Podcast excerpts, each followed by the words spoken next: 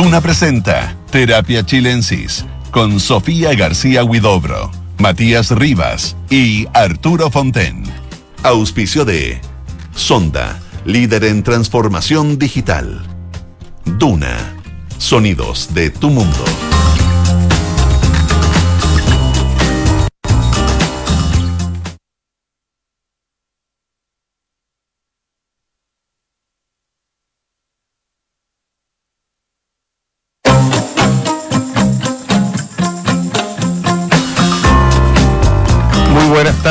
Estamos comenzando una nueva sesión de terapia chilensis de los días viernes.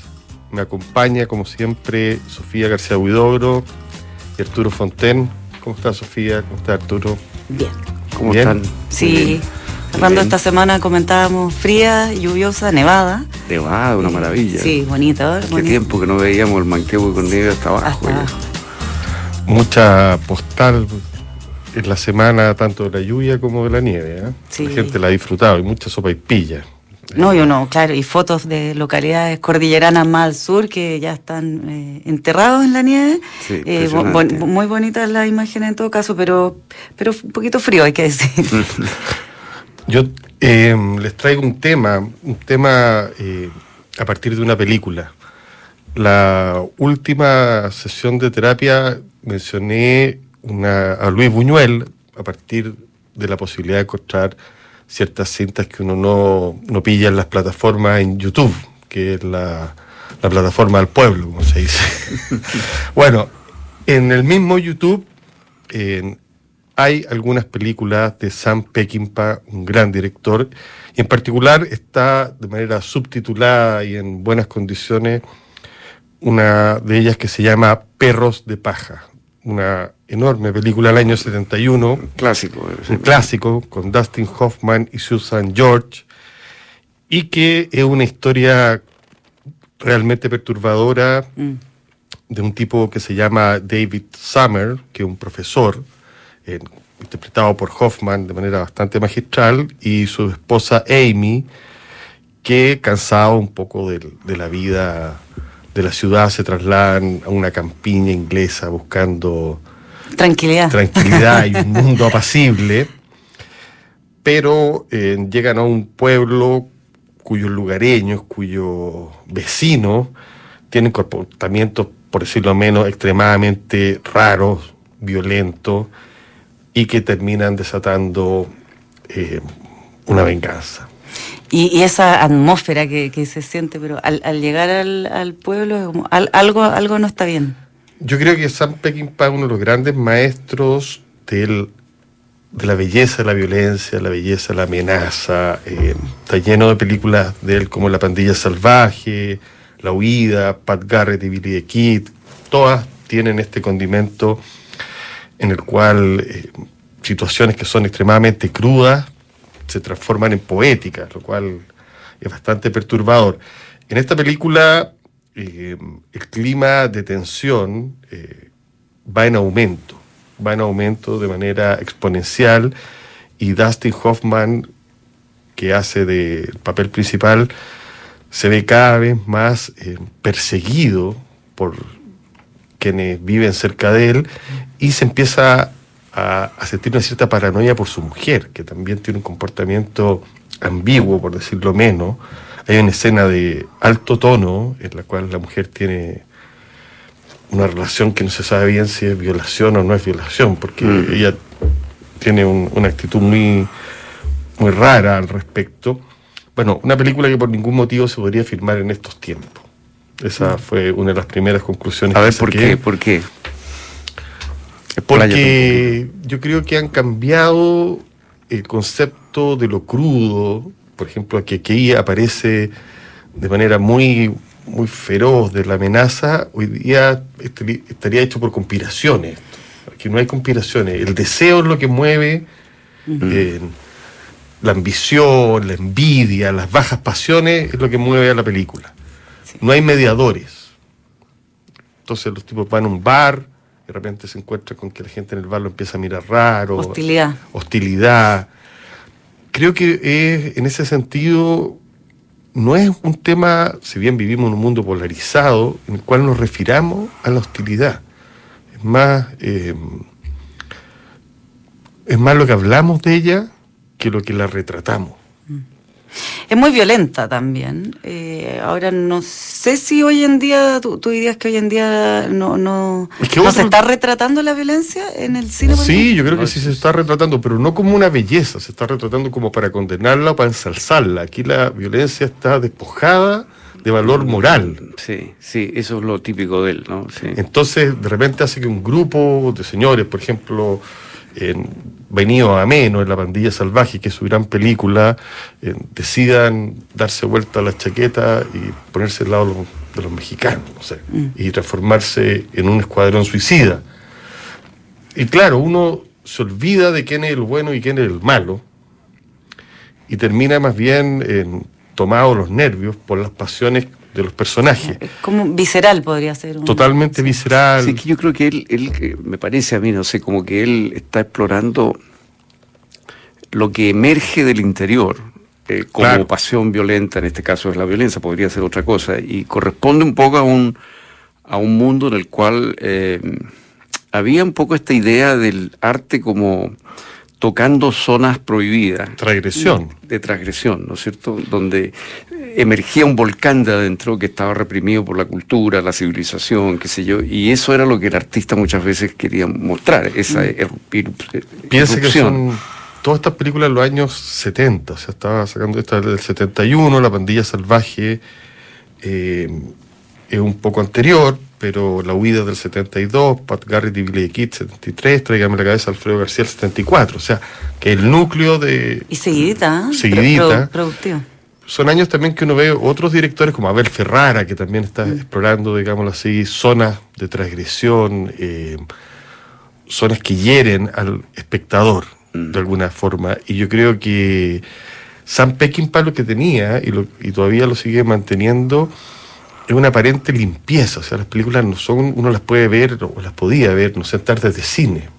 Mm. Porque es una violencia pura. No hay, no sé, no hay tanta ideología, ni, el sexo, ni, no, sino que el acto de venganza, el acto de amenaza o el deseo en una expresión muy nítida. Entonces, son las pasiones eh, o por lo menos yo la, lo veo así en, el cine de Peckinpah y particularmente en esta película, que están reflejadas sin la turbiedad del ambiente, saca a sus personajes mm. del ambiente, entonces los pone en una situación especial donde su interior, que muchas veces es animalesco, es bárbaro, exactamente, sí, es provocado por alguien. Claro. Y ahí vemos una especie de belleza, de, de, iluminación en cuando aparece esa, esa barbarie. Y también son los propios límites, cómo podría eh, alguna circunstancia transformarnos a nosotros en, esos animales, en esos bárbaros. En este caso, en el caso del perro de paja, un señor muy apacible, un profesor de matemáticas, un señor que no tiene ninguna ganas de transformarse en una bestia. de, tomar las armas. Claro, y que termina transformado en alguien convertido. Mm en alguien fuera de sí. Pero también le están tocando puntos muy con mucha destreza al director que lo que hacen es irritarlo. Porque el tipo podría irse ido, el pueblo podría haber tomado varias opciones. Termina por eh, tomar las armas, como se dice. podríamos ir haciendo entonces como un cine en su casa, cine, en YouTube. Cine en YouTube tiene Nos vas trayendo toda la semana un, un clásico o una, un título fundamental. Yo por lo menos me gusta ver qué suben a YouTube la gente. Creo que lo que el hecho solo de ponerla en circulación eh, es ya un síntoma de que alguien o un grupo de personas tienen el deseo de que eso sea visto por una masa. Mm. Me di cuenta, y lo digo antes de cambiar de tema, que no es muy fácil encontrar en las otras plataformas películas de Sam Peckinpah. Ah, no en los catálogos. En los catálogos de Netflix, de Movie. Entonces, en este sentido, YouTube muchas veces es un paliativo. Tampoco está fácil pillar las películas de, Buñuel. Claro, claro son como de ciclos de cine o de cinetecas, pero más que mm. de plataformas. Claro. Pasa, pasa un poco con el Oye, pero, antes, pero antes que nos vayamos a, otros temas, eh, eh, eh, que es interesante lo que estás planteando sobre la violencia en Pekín. pero ¿cómo, ¿cómo contrastarían ustedes esa violencia pura y con una cierta belleza amoral, por así decirlo? Con, no sé, con Pulp Fiction o con Tarantino en general. Yo pensé en Tarantino porque creo que también eh, trabaja esa, esa violencia. yo creo que son más o menos. Tarantino es deudor de Peckinpah. Yo también creo. Y Tarantino, eh, por lo menos a mí me, gusta mucho también lo, lo, que hace con la violencia, que, que, que es fascinante, que, que, a uno hay escenas sumamente violentas que a uno le fascinan y que tampoco por, porque me imaginaba que quizá eh, una versión más eh, actual de, los perros de paja te, tendrían que justificar mucho eh, o racionalizar ciertas cosas. Creo que la, gracia es que no. Es que la gracia, o por lo menos lo que a mí me, llama a ver las películas de Sam Peckinpah, es que vemos a los hombres convertidos en animales. Mm. y bastante rápido. O sea, el desnudamiento. O sea, el saque el animal que está dentro. Claro. O sea, los personajes del pueblo, donde llega este señor, este profesor, y a las tres o cuatro palabras se genera una sospecha, una desconfianza, y los rostros de ellos, que esa yo creo que es la gracia de él como director, mm. ya demuestran sus pasiones, y generalmente son bajas pasiones. Mm. Entonces, más que haber discurso en el personaje. O sea, él no tiene, por ejemplo, en Perros de Paja, no hay conversaciones y peleas con los vecinos sobre territorio, sobre quién es propietario de algo, o sobre si el trago estaba bueno o malo en el bar. La agresividad es más bien, eh, parecía algo darwiniano, o sea, de, mm. empujones, de, de violencia física. Mm. no, se sobreexplica, sucede nomás. Sucede. Yo entonces pienso que eso lo hemos, se lo hemos pasado a los dibujos animados, nosotros, a Marvel. Entonces ahí yo creo que está la conversión de la violencia, porque ahí también hay mucha violencia. mucha, claro. Y, pero de otra, también estetizada. Sí. Pero... Y moralizada. Moralizada y artificial. Acá es, em, yo creo, cruda y sin moral. Mm. Eh, versiones, no mm. sé, que la gente podrá eh, contrastar. Además hay un, un deseo por filmar ciertas cosas, por ejemplo, sucias, y sucias, pero no estéticamente, escenas de baño, eh, piezas feas, desasiadas, pero todo con una cámara eh, muy nítida que nos trata de convertir eso en algo cool.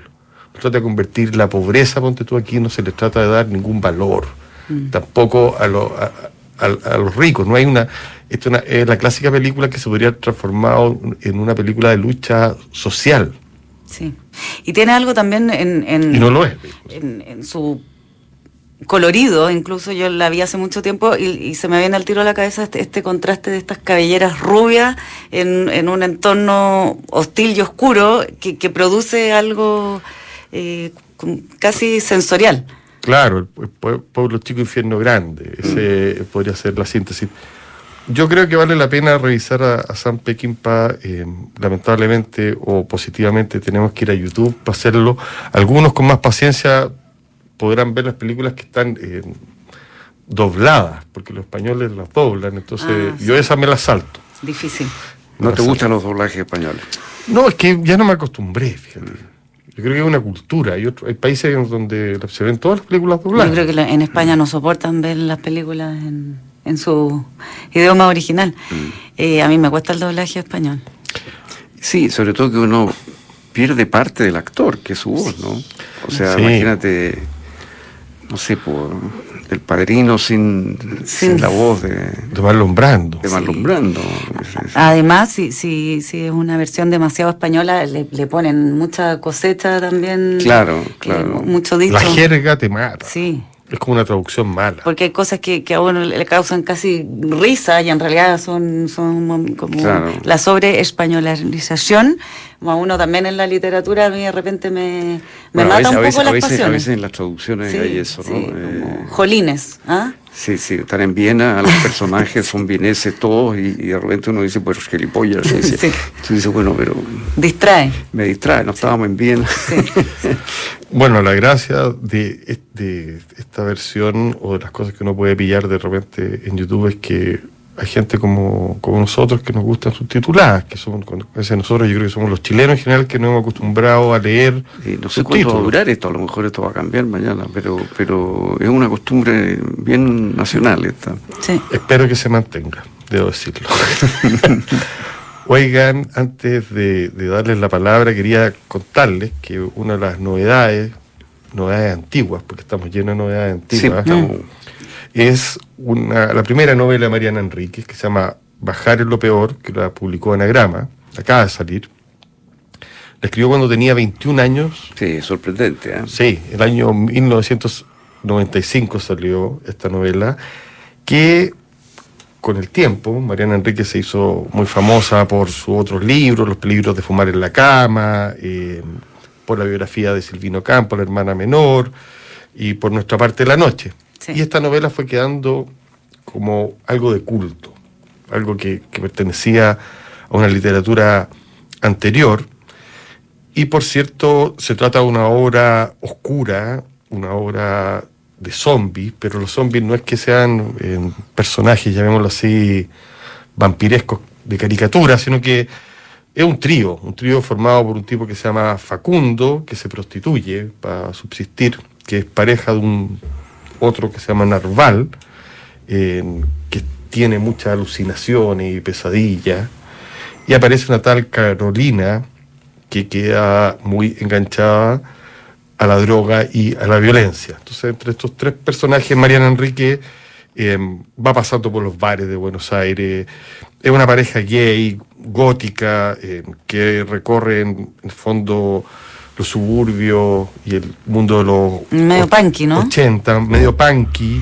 Eh, hay un triángulo, por cierto. Es una novela con mucho sexo, con mucha descripción de escenas sexuales, eh, donde los personajes tienen hastío, tienen todos esos eh, signos que son propios de los años 90. El hastío, la música rock. Mm.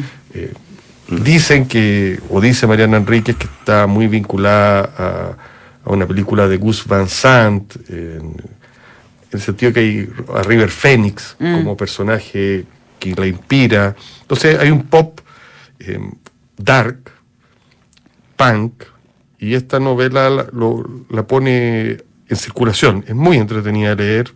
Es una muy buena novela, yo la leí hace muchos años, pero, pero no, sé cómo se la leería ahora de nuevo. Se soporta, Mariana Enrique no la tocó, lo cuenta en el prólogo, la deja tal cual, dice que, por cierto, eh, se excedió, que tenía una idea estereotipada de lo que el sexo, porque hay muchas escenas de todo tipo. Tenía 21 años también. Tenía 21 años, pero fue un bombazo en aquel momento, mm. pero soterrado, porque era bien escandalosa.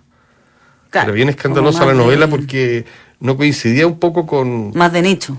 Claro, y quien la ayudó bastante fue Juan Forn, ella le agradece. A propósito. Gran tipo, Juan Forn. Gran tipo y gran, sí, murió hace poco y gran ayudador de... Escritor y promotor de escritores, un hombre con un alma muy generosa. Así que los dejo recomendados para los fanáticos de Mariana Enrique. Hay, muchos que han ido entrando a Mariana Enrique, sobre todo con nuestra parte de noche, que fue como un boom. Eh, y luego yendo ahí hacia atrás, eh, probablemente esta, tenga nueva vida. Esta, Yo creo que va a tener una nueva vía. Ella se demoró mucho tiempo en publicar una segunda novela, que es Cómo desaparecer completamente, eh, que es del 2004, casi nueve años. Y esa novela retrata a la Argentina de los años del 2000, de Menem, de, esto es anterior. Vale, eh, vale la pena engancharse en esta historia de, este triángulo. Yo creo que de repente uno de los grandes libros de Mariana Enrique que está ahí mm. muy bien guardado. Anagrama, tú tienes buen ojo para sacarlo justo en este momento. Quizás mm. para la pandemia no nos hubiera hecho tanto sentido. Hoy día las calles se pusieron más oscuras, se abrieron los bares. sí, sí, hay algo. Vuelve la noche. Vuelve la noche. Sofía, entiendo que tú que volviste la noche también, te pusiste a ver películas eh, ¿no? No, menos, menos de lo que quisiera. Estuve ahí eh, teletrabajando lejos de, la, de internet.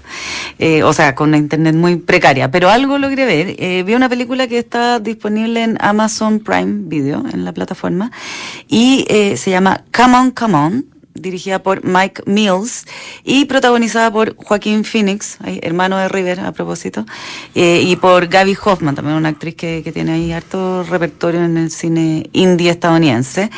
Em, me gustó pero no tanto, porque la había visto recomendada por muchas personas eh, ahí en redes sociales, por eso llegué hacia allá. Y Mike Mills también dirigió Beginners, esta película donde está Iwan McGregor con Christopher Plummer y Melanie Logan. Em, y pensé que, me iba a gustar más, en realidad. Una película bonita, eh, está filmada en blanco y negro, tiene una fotografía bien, bien, hermosa.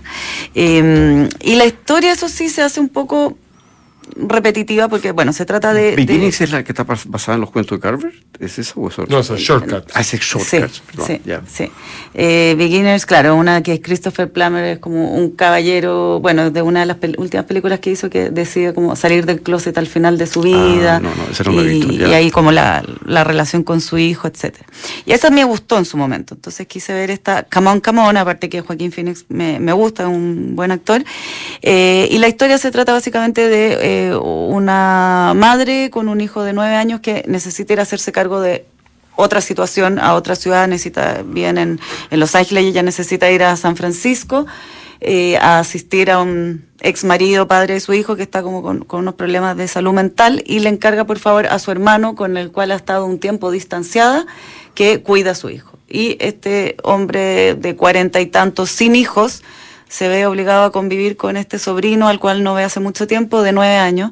Entonces surge todo estos diálogos, el sorprendido de, de, la cabeza del niño, de las eh, interrogantes del niño, de las formas de pensar del niño, al mismo tiempo reconciliándose con su hermana, y todo eso está muy bien, pero como que solo pasa eso todo el tiempo. Y, y gente buena un poquito, un poquito muy mm. dulce, eh, tiene, es bonita. No, porque lo, otro que este tipo, este Joaquín Phoenix, tiene mm, un programa radial que por lo que se entiende es como una especie de podcast donde va entrevistando a niños por distintas ciudades de Estados Unidos y le va preguntando a los niños cómo se imaginan el futuro, cómo se ven ahí. Entonces está plagada de, mm. de bonitos, eh, bonitas reflexiones de niños, que muchas de ellas son realmente eh, conmovedoras y te tocan, pero un poco como los comerciales del Día del Niño o de Navidad, donde, ah. donde los niños reflexionan sobre el mundo en el que quieren vivir o sobre la desesperanza de los adultos respecto a los anhelos que tuvieron de niño. Ya, pero esa tecla, eh, creo que la película se queda solo en esa tecla. ¿Y la mamá no vuelve?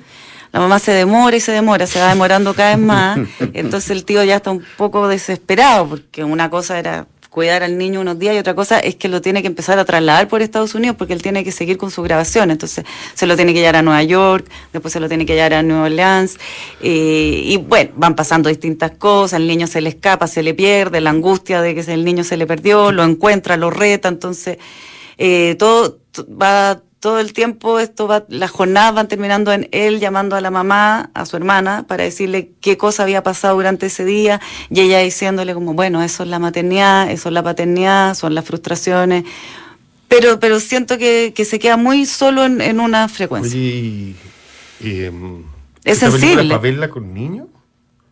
Yo creo que... O sea, no sé, para que los papás se sientan felices de ser papá. Una película reflexiva. ya, ya. No, no se, no, se hace mucho hincapié en que eh, la maternidad, paternidad es una situación ingrata. Pero por eso se sienten felices, por haber sobrellevado. Este, por este ser héroes, Por ser héroes que educaron a niños que nunca van a recordar lo, queridos que fueron, una cosa así. Se, se, se, habla un poco de eso. Eh, este niño tiene nueve años y el tío le dice que tú no te vas a acordar de nada de esto. Todo esto que hemos cultivado, todo este viaje que hemos tenido, para ti va a ser quizás una, una imagen, o sea, Qué ingrato. Todo, todo, como los niños. Sí, sí. Y ahí pensando en Joaquín Phoenix, tiene algo también de esa película que él está enamorado de, de la Scarlett Johansson, pero que ella era un, un teléfono, claro, un poco, es esa, esa sensibilidad. No le queda bien, no sé si el bueno Joaquín Phoenix. ¿Te gusta más de malo, de villano? O sea, después del Joker, ah, no puede hacer nada más que no sea muy siniestro. Sí, es mejor no sé, o que exponga a mi cuerpo, un gallo además que cambia, de repente es gordo, de repente es flaco, es un actor... Sí, y él está cargado, y su historia personal también, y desde que se murió su hermano River, y rehabilitaciones y, cuestiones, y aquí están en una onda más eh, buenista. Ya, le deben haber pagado bien. Yo creo que igual él tiene, él trata de redimirse, no sé, a veces pienso eso de él, que carga con una oscuridad y trata de, trata de, quiere ser bueno. Tú tienes. Quiere ser mejor persona. ¿Tú piensas en Joaquín Fénix de repente? Así como, si, si, él, si él tendrá culpas, ponte tú por, me intriga, me intriga, sí. Ah, me intriga o sea, si hubiera un documental de su vida, tú lo verías. Sí, porque no, se me hace que no es una persona para nada fácil. Todo no, si eso lo tenemos claro. se le nota. Sí. sí. Bueno, genial que las personas que no son fáciles sean atractivas en todo caso, ¿no? Sí, Es una, Pero un problema también, ¿no? Un es una esperanza. Es una esperanza, ¿no? Yo estoy aquí por lo menos tirando para arriba al hombre por eso. es un enfermo mental que hay que apoyar. Esa es una, es una de, de, las dinámicas básicas de las relaciones. Alguien quiere salvar al otro. Alguien quiere descubrir el misterio del otro. O, hacer feliz al, al que más le cuesta ser feliz, sí. Genial. Sí. Bueno, eso, entonces... No, me dijo mucho la película. No, yo creo que a ti no te gustaría nada, porque tiene muy... A Matías que... No le gustaría, no. quizás a ti, Arturo, que eres más sensible. A lo mejor yo que soy más... sí. Más sensible y reflexivo, podría gustar. A las bestias como yo, ¿no? Oye, yo, yo leí una novelita eh, que me, me, me, entretuvo mucho, de un escritor eh, joven que se llama Brian Washington. Eh, nació el año 93, o sea, tendrá 29 años. Eh, es un tipo de Houston, eh, se, graduó allá, eh, después estudió en New Orleans, hoy día enseña en la Rice University, le dio muy bien, tuvo un libro de cuentos que ganó muchos premios que se llamó Lot, y luego ha publicado su primera novela, que se llama Memorial, que está publicada ahora por Anagrama y que ocurre en Houston. La trama, digamos, sin, contar detalles, eh, es, eh, es, Benson, o Ben, que es un tipo que enseña en un, colegio durante el día, un joven profesor que, afroamericano, y que vive con, con su pareja Michael, o Mike, que es de ascendencia japonesa. Y ambos están en una fase como de... se quieren, pero ya no es lo que fue eh, el amor no se ha apagado, pero tampoco está vivo, digamos, ¿no? Y en esas situaciones están cuando aparece la madre japonesa de Michael a ver a su hijo y resulta que en ese momento Michael eh, se ha enterado de que su padre, a quien no ve hace 16 años, eh, estaba grave. Y se le ocurre dejar a su madre y, y se ver al padre. Con lo cual entonces Benson tiene que convivir en este departamento con esta señora que es la, mamá de su amante, a quien no su Suegra. Eh, o algo así. Bueno, no sé cómo llamarla, pero, pero, pero, pero, pero, pero es una, y es japonesa, y, en fin no tiene nada que ver con él, mm. y, y el departamento es muy chico. Entonces empieza a producirse una, amistad muy interesante entre esta señora, digamos, que es la mamá de Michael, con este Benson. Eh, y la, la, relación se produce fundamentalmente en torno a la cocina. Ella, le va enseñando a cocinar, digamos, y eso, está muy bien dado, cómo se va produciendo un contacto entre estas dos personas que vienen de mundos tan distintos. Entre tanto, Michael eh, ha viajado a Japón a encontrarse con el padre y ahí descubre una serie de cosas sobre su familia, tiene una serie de transformaciones interiores, hablan por teléfono y, la relación se mantiene, está llena de racontos muy bien hechos a momentos anteriores de la relación. Es una novela eh, sobre el desamor, digamos, ¿no? Sobre un proceso de desamor en una pareja.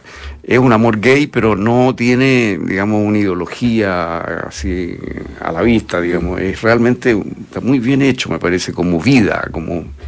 Es una novela de problemas de vida, no es una novela con un mensaje fácil. Mm. Me gustó mucho y me encantaron los diálogos. Washington tiene un verdadero don.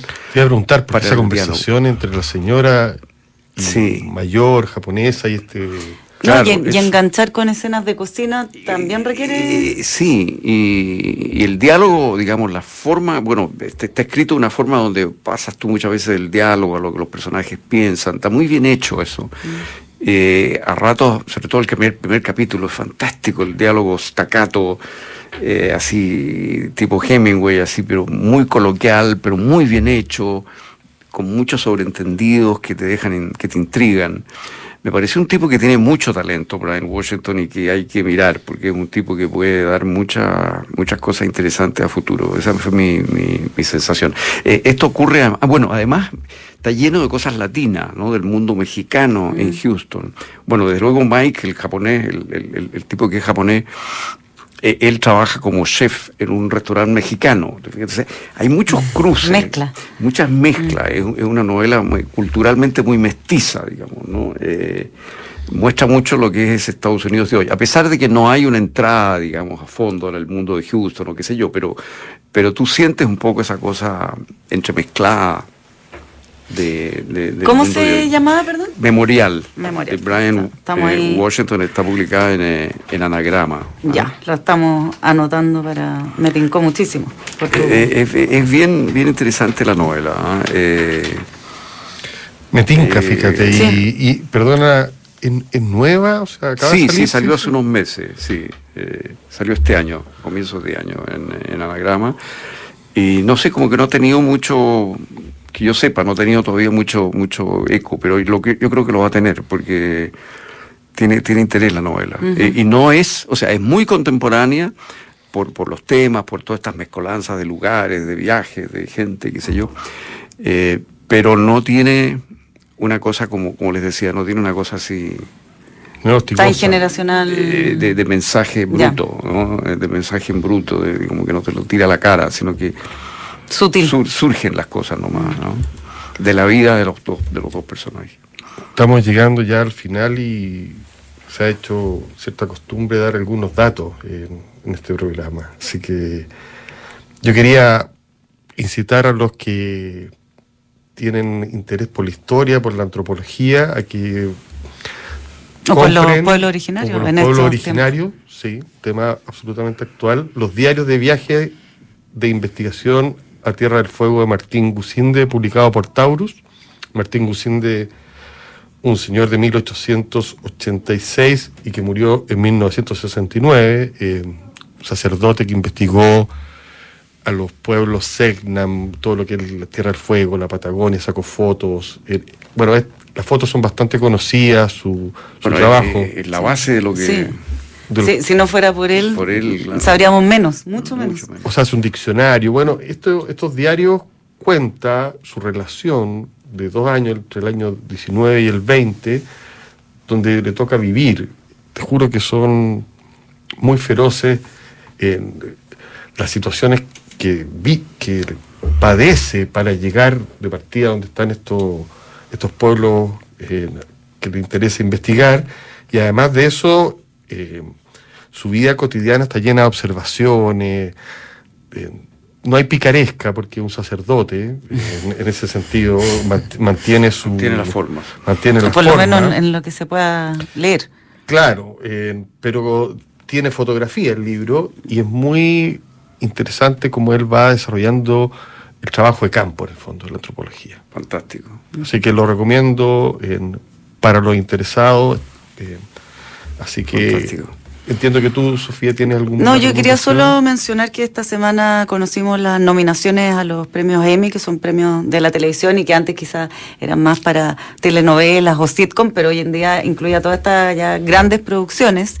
Eh, y la plataforma HBO Max eh, se quedó con la mayor cantidad de, nominaciones, tiene muchísimas, y ahí quería mencionar, solo para quienes no hayan visto esta serie, tres que a mi parecer valen muchísimo la pena y que están dentro de las la más nominadas.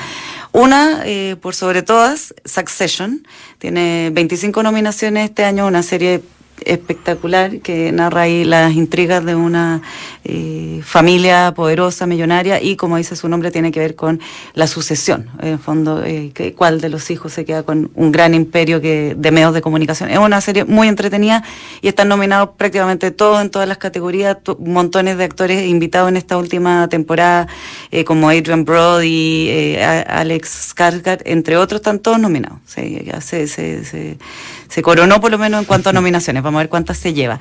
La otra es eh, The White Lotus, una serie del año pasado de HBO, muy especial, eh, con un bastante como descabellada, si se puede decir de alguna manera, con mucho humor, eh, y que tiene un rol importantísimo la música, que también está nominada a un Emmy, hecha por un chileno, Cristóbal Tapia, vive hace como 15 años en Estados Unidos, pero chileno al fin y al cabo, así que una mención para él. Y por último, Hacks, una serie protagonizada por la gran Jean Smart, ya se ganó un Emmy el año pasado y está nominada nuevamente con este personaje de una humorista que durante mucho tiempo ha sido la reina de Las Vegas y que tiene un show que se renueva todas las temporadas y que llega el momento en que la sacan de la gran cartelera y cómo lidia ella con, con su ego. Eh, con el humor también que ha ido cambiando a lo largo de los años, una mujer de 70 años eh, que tiene que actualizarse, es muy fascinante, muy chistosa, muy divertida, eh, Hacks, protagonizada por Jan Smart. Eso. Muy buena. Un consolidado de, de HBO en los Emmy, para, para los que tengan la plataforma y no hayan visto estos títulos. Nos quedamos con toda esta información, Sofía, así que en el próximo programa veremos quién habrá obtenido los premios. No, son en septiembre. ¿Septiembre? Sí. Ah, pero este... paciencia. Alcanzan a ver todas las series. Ah, ya. y comentarlas también.